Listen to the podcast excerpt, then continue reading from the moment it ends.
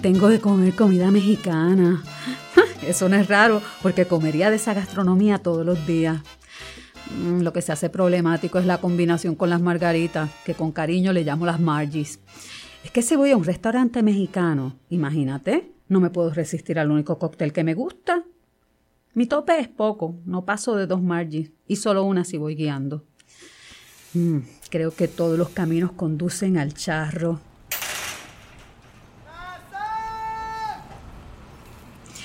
El charro está ubicado en la calle San Agustín, número 402, en Puerta de Tierra. Si salgo de casa en la calle Loíza, voy en carro.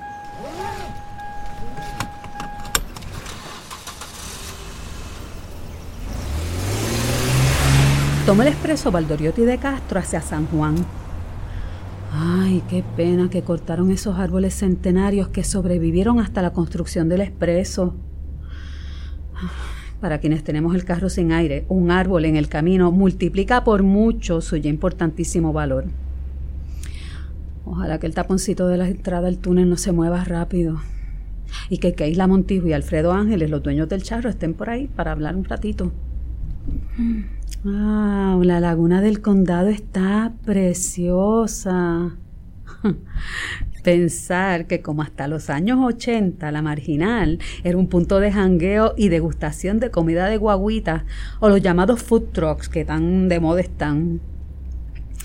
Antes, en vez de decirle que se cree la última Coca-Cola del desierto, para definir a alguien que se cree la gran cosa, se le decía que se cree la última mazorca de la marginal, porque ese era el alimento estrella de las guaguitas. Déjame pensar. Sigo directo por el puente Dos Hermanos por la Muñoz Rivera. Esa es la avenida que pasa entre el Parque Muñoz Rivera y el Escambrón. No, por ahí tengo que estar bien pendiente, porque después de la luz del parque debo doblar en la segunda boca calle a la izquierda. No tiene el rótulo de la calle muy visible, pero es la San Juan Bautista y es la que tiene en la esquina el legendario El Hamburger. Entonces después cruzo la Ponce de León para llegar a la calle San Agustín. Doblo rápido a la izquierda e inmediatamente veo el restaurante El Charro a mano derecha. Mm, esta luz ha tardado más de la cuenta. Deja de prender el radio.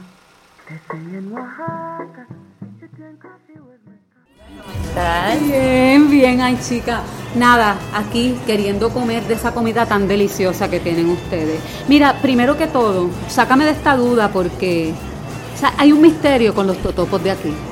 El misterio, el misterio de que siempre están crujientes y no caen pesados. Y eso a mí, ¿sabes? No deja de ser algo frito. Así que a mí, eso me resulta como bien interesante. ¿Por qué es así? ¿Será porque nosotros lo preparamos con aceite de soya? Ya me definiste el gran secreto.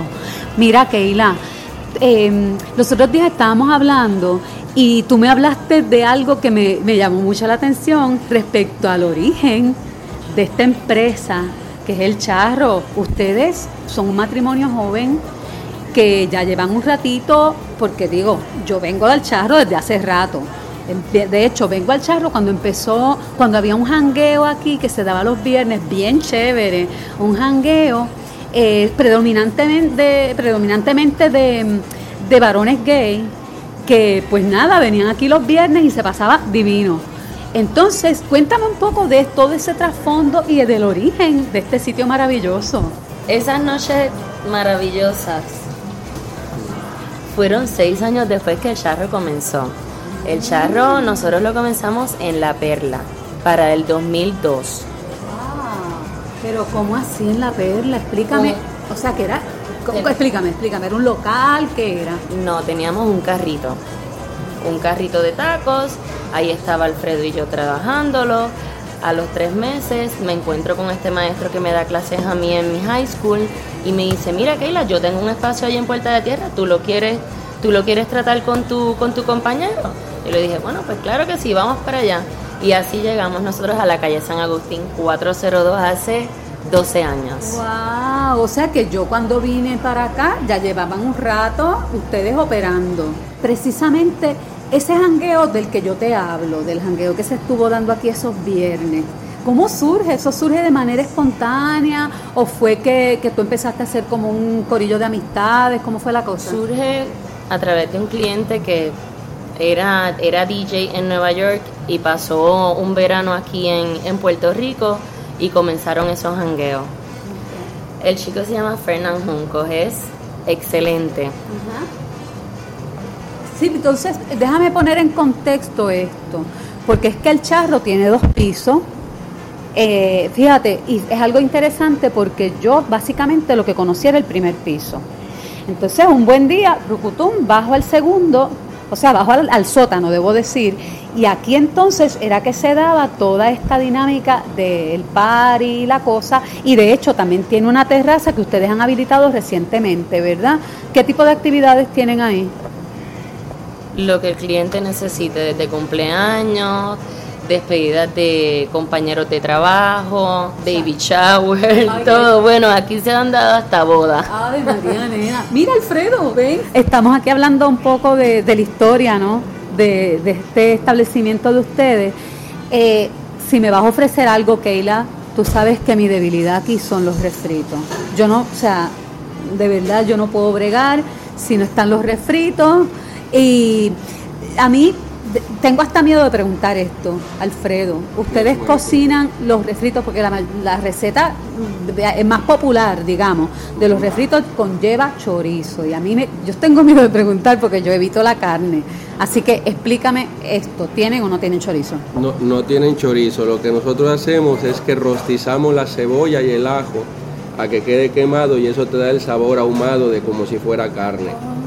Pero eso lo hicimos vegetarianos porque Keila es vegetariana y no, pues trato de hacer las cosas, algunas, que no tengan el, la carne, que no sea necesario para que tenga el sabor de, de, algo que tú te puedas comer y no necesitas la carne para tener el sabor. Pero es que se consigue un sabor bien delicioso y bien, digo, yo creo que satisface el paladar de gente como yo, uh -huh. que pues no, no me considero totalmente vegetariana porque como pescado y mariscos, ¿verdad?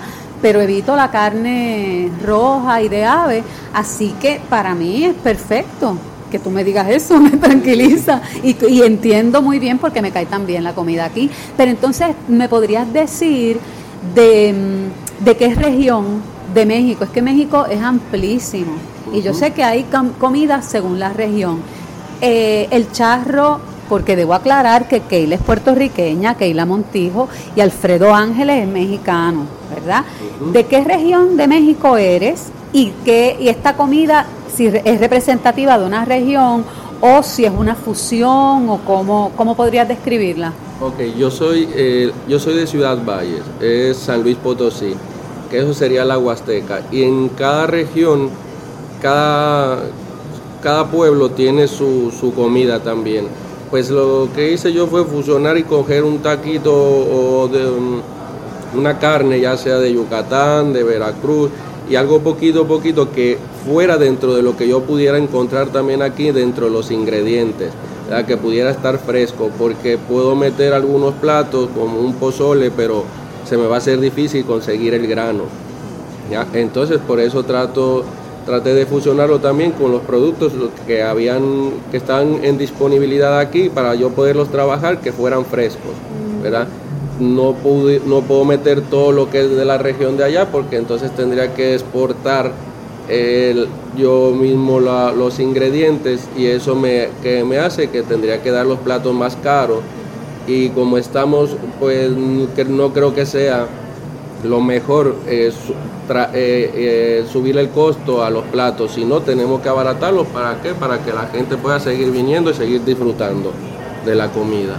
Sí, y una cosa que para mí eh, trajiste un elemento que es súper importante y es que el charro tiene buena comida, buenas porciones y buenos precios. Yo te diría, les, les quiero preguntar, si una persona, si fuéramos a, recomendarle a alguien que viniera aquí, dentro de qué margen más o menos eh, de presupuesto una persona puede venir y comer bien aquí. Con 15 o 20 dólares aquí te puedes comer tu plato con tus totopos, tu salsa picante, tu margarita y cuando salgas, Keila te da un shotcito bien chévere para que, pa que entones y sigas por ahí. Sí, bueno, yo, yo soy testigo. sí, en otras palabras, es un precio súper razonable, ¿verdad? Para, para lo que es la comida tan rica y las, como digo, las buenas porciones. Pero en términos geográficos, ubícanos en San Luis Potosí, ubícanos. En San Luis Potosí, eso es centro norte. Está lo que es Tamaulipas, lo más cerca a él, que está en el Golfo de México que son dos horas, tres horas de, Tampico. Eso sería, tiene todo, tiene, tiene agua, tiene todo, tiene desierto, es árido, eh, tiene mucha vegetación también, eh, la zona es ganadera, eh, se siembra mucho la caña, que de ahí se distribuye mucho azúcar para muchos lados, también zona agrícola.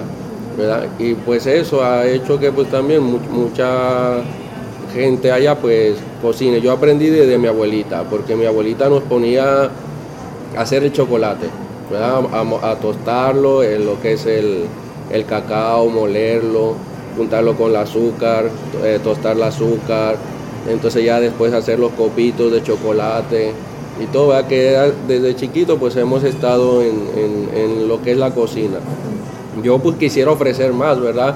A la gente de aquí, que muchos no han podido viajar y quieren conocer lo que es la comida, pero pues te digo, eh, dentro de las posibilidades que hay, pues entonces tendría que, lo, viene ahora otra vez, lo, elevar los costos de los platos, y no, no es lo que no queremos. Claro. Entonces, ahora pregunto yo, hablando así de este trasfondo de, de, de por qué le interesa la cocina y todo esto eh, cómo se empata este mexicano con esta boricua, cómo es que se da el tema de vamos a hacer un negocio de comida, ya sé lo del carrito, pero dame, dame un poquito más para atrás.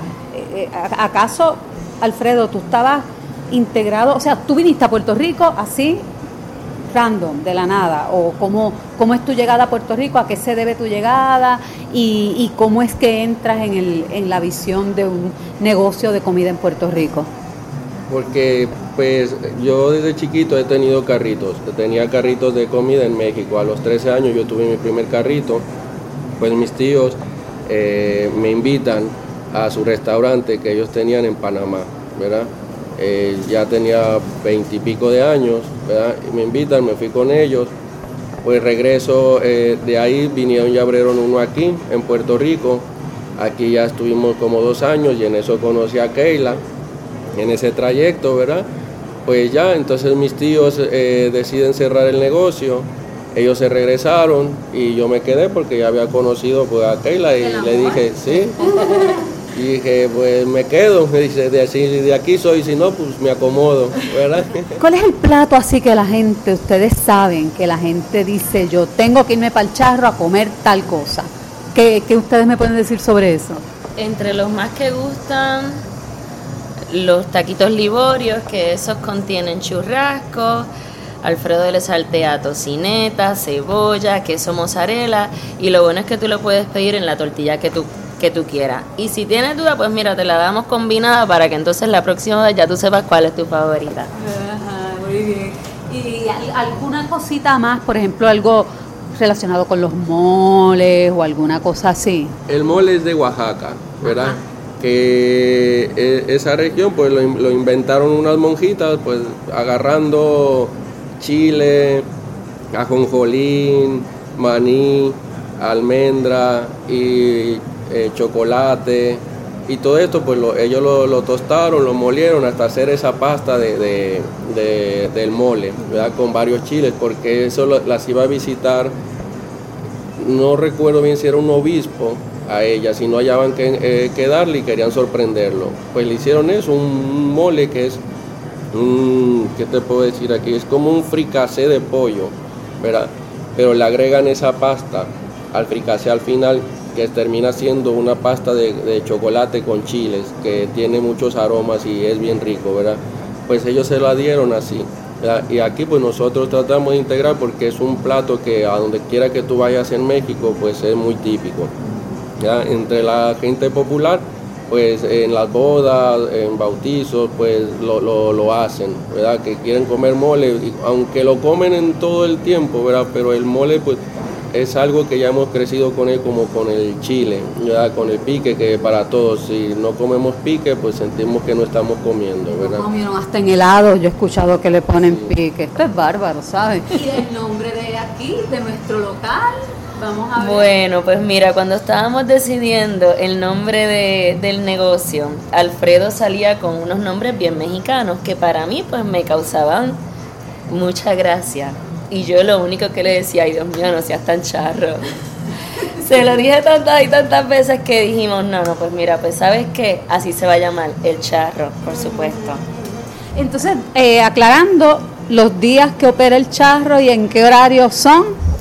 Estamos de lunes a viernes, comenzamos a las 11 y 30 de la mañana, los lunes estamos hasta las 3 de la tarde, martes, miércoles y jueves estamos hasta las 10 de la noche y los viernes y el último día del, de la semana a las 12 de la noche. Ahí es que es el party. ¿Verdad? Cerramos a esa hora la cocina, pero si nos tenemos que quedar con ustedes hasta lo último, así lo hacemos, nos quedamos. Ustedes se han integrado a esta comunidad bien chévere, ¿verdad? Parte de la comunidad es, es del, del grupo del charro. Aquí nosotros tenemos un bartender, un cocinero, una mesera, que son parte de Puerta de Tierra. Pues nada, les felicito por toda la gestión y por alimentarnos. Y mi hija, Dandito, dame algo, porque yo vine aquí a comer. Déjame buscarte el. Aquí estoy con mi amiga y vecina, una amiga muy querida, una amiga del alma, que se llama Yolanda Velázquez, de la que, wow, yo me siento honrada de ser su amiga. Eh, pues yo considero que Yolanda es extraordinaria en muchos aspectos como artista visual, eh, promotora de su obra y también como artista de la cocina. A mí eso me impresiona, Yolanda, que siempre tú tienes la habilidad de hacer platos exquisitos y es, tú sabes, con lo que te encuentras en la nevera y pues con las dificultades que, que tenemos, ¿verdad? Las artistas este, a nivel de ciertas incertidumbres económicas que pues hay veces que se tiene la nevera llena y hay veces que no se tiene llena. Pero tú de todas maneras, ah, porque es que yo tengo el privilegio también de que ella me de conejillo de indias o me invite aquí a comer. Así que para mí es súper nítido poder ver ese talento de con lo que tenga hacer un plato rico y a la misma vez bello, vistoso, extraordinario. Yola, gracias por recibirme, querida. Gracias a ti por la invitación, Liliana. Mira, de- cuéntame eh, de qué receta vamos a estar hablando hoy. Pues vamos a estar hablando de una receta que yo heredé de mi vida de siete años en México, que son los chilaquiles. Una receta muy sencilla eh, de eso. Ajá, ¿y qué te llevó a ti a México? Pues a mí me llevó a México el arte. Estuve por allá siete años este, viviendo y trabajando con un grupo de teatro callejero que se llama Máscara entre Sombras. Y por allá estuve siete años. Y el amor, mamita, porque también... Estuve casada Exactamente. con el director. Entonces, esa vida ya, pues te dio múltiples lecciones, presumo yo, lecciones tanto del mundo laboral como del mundo, ¿verdad? De los espacios íntimos, espacios cotidianos como de la cocina. Ay, tú me hablarías un poco más, me gustaría que tú me des como un pequeño recorrido de lo que era ese mundo de la cocina allí en, en tu hogar de México. Sí, pues mira, este eh, es bien interesante porque yo antes de irme a vivir en México, a los 17 años me fui a vivir a la ciudad de Chicago y Chicago es una de las ciudades estadounidenses con una alta población de mexicanos y pues ya yo de por sí llevaba una idea de lo que era la comida mexicana cierta comida tradicional mexicana y ya al llegar a la Ciudad de México, que es ahí este donde conozco un poco más a fondo las tradiciones culinarias, pues comienzo a, a aprender un poco más allá de lo que son, más allá de los tacos, ¿verdad? Este, y entonces ir a los mercados, visitar el mercado una vez a la semana y así ir conociendo los productos frescos. Comencé a comer muy sano, este, pues escogiendo lo que me comía cada semana. Una vez a la semana visitaba, iba, probaba, porque es muy de la usanza que tú vas al mercado y te dan a probar este, todo lo que tú quieres comprar, pues primero tú lo consumes, ves si te gusta. Eh, y era una experiencia muy bella. Me encantaba visitar los mercados, a veces solamente para pasear, para mirar, para tocar las cosas, para sentir el olor. Eh, y fue una escuela hermosa en términos para artistas, en términos visuales, como una experiencia total que incluía todos los sentidos. Y te hago una pregunta, tú, eh, tu área de especialidad es la gráfica.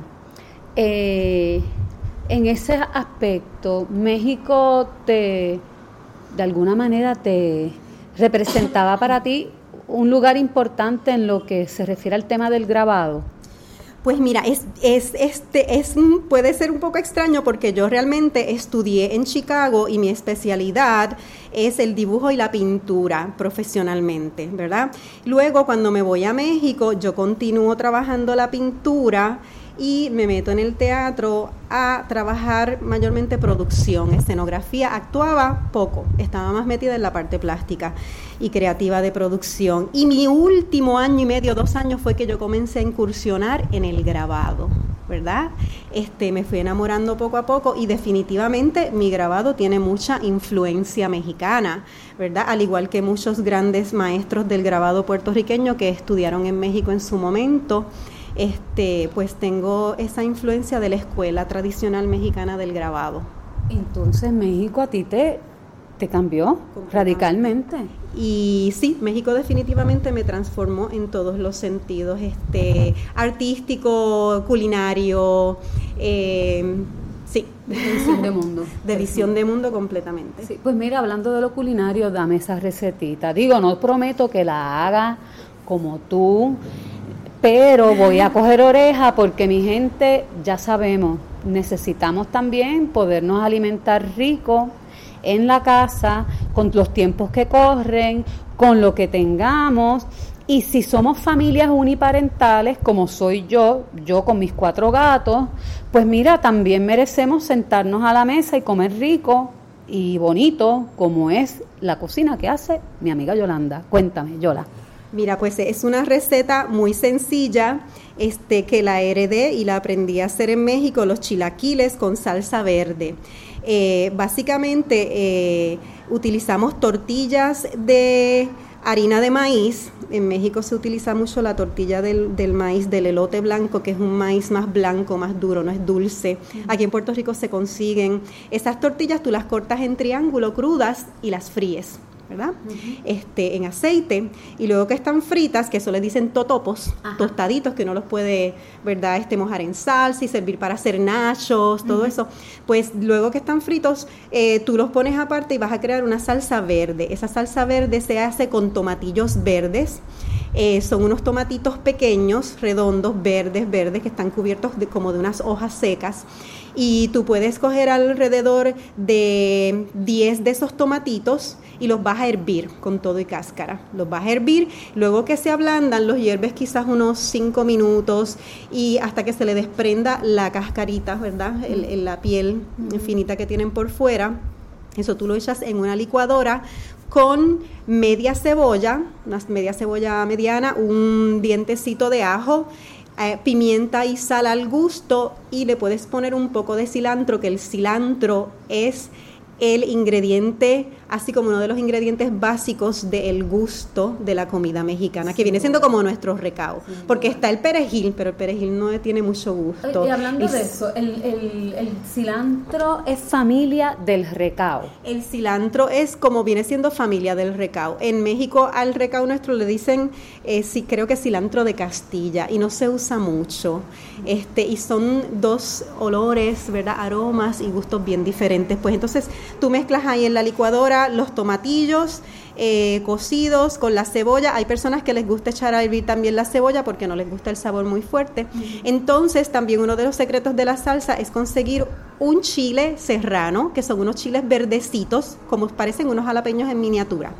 Y son súper picantes, ¿ok? La salsa verde pica. Así que, dependiendo el gusto, pues tú le echas ese chile completo lo puedes echar a hervir también para suavizar o si no se lo echas así crudo y lo mueles todo y creas la salsa verde. Entonces, ya que la salsa verde está hecha, freíste los totopos, los eh, tostaditos de las tortillas de, de maíz, los sirves en un plato entonces le puedes echar esa salsa verde por encima y algún tipo de queso blanco.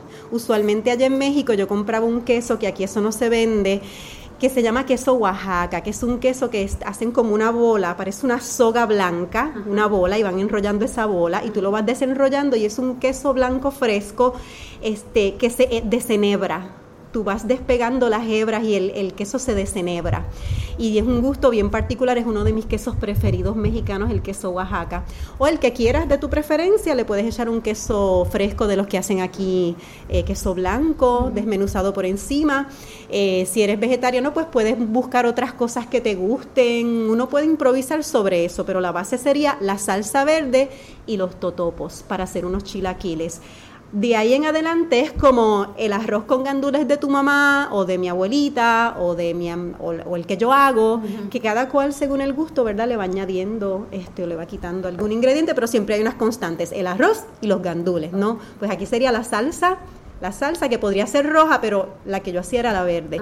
Y los totopos. Ok, entonces eso se echa por encima de los totopos y, y el queso y hay otro paso más o ya con eso está listo. Pues yo los hacía así, yo los hacía así, pero si uno quiere uno puede, eh, si te gusta comer carne o pollo, por ejemplo, yo a veces los hacía con pollo y ponía a hervir una pechuga y descenebraba la pechuga y le ponía pechuguita descenebrada y ponía las capitas, ¿verdad? De, de totopos, de tortillitas fritas, quesito, salsita y lo hacías así en, capitas. ¿Luego se pone en el horno o no? O ya Yo me lo comía así, muy fresco. Lo puedes poner en el horno si quieres que se derrita el queso como si fueran unos nachos, lo que vienen diciendo que son nachos, pero no, yo los comí así. O como una lasañita. También, claro que sí, es un platillo muy rápido, relativamente muy rápido de hacer, muy rico, económico. Yo, por ejemplo, aquí en Puerto Rico casi siempre tengo tortillas en la nevera, este, y es una forma también eh, de poder recibir a alguien que tú quieras, ¿verdad? Pues deleitar con un pequeño platillo diferente, pues vamos a hacer unos chilaquiles. Los chilaquiles también se desayunan con salsa roja. Es un platillo de desayuno en México y se sirven con huevo, con huevos revueltos y salsa roja. Y se calientan, se gratinan con queso y se calientan y se sirven de desayuno. Y también había escuchado que un poco lo que estábamos hablando ahorita el, es un plato que también tú haces pues con lo que tienes en la nevera. Si de momento te sobraron de estas tortillas que no usaste el día anterior, ¿verdad? Pues ahí tú las calentado las puedes freír. Sí. Exacto. Ay, Yola, muchísimas gracias, chica, de verdad bien agradecida y ya ustedes saben, no hay excusa para no comer rico, económico, aunque ya les digo, hay que deleitarse aunque tú seas el único humano que vive en tu casa. Deleítate con un plato rico y ya tú sabes. Gracias, Yola. Gracias a ti. Te quiero con el alma y ya tú sabes, a comer. A Comer agradece la edición y dirección técnica de Ezequiel Rodríguez Andino. Es conducido y producido por Ileanaí García Ayala.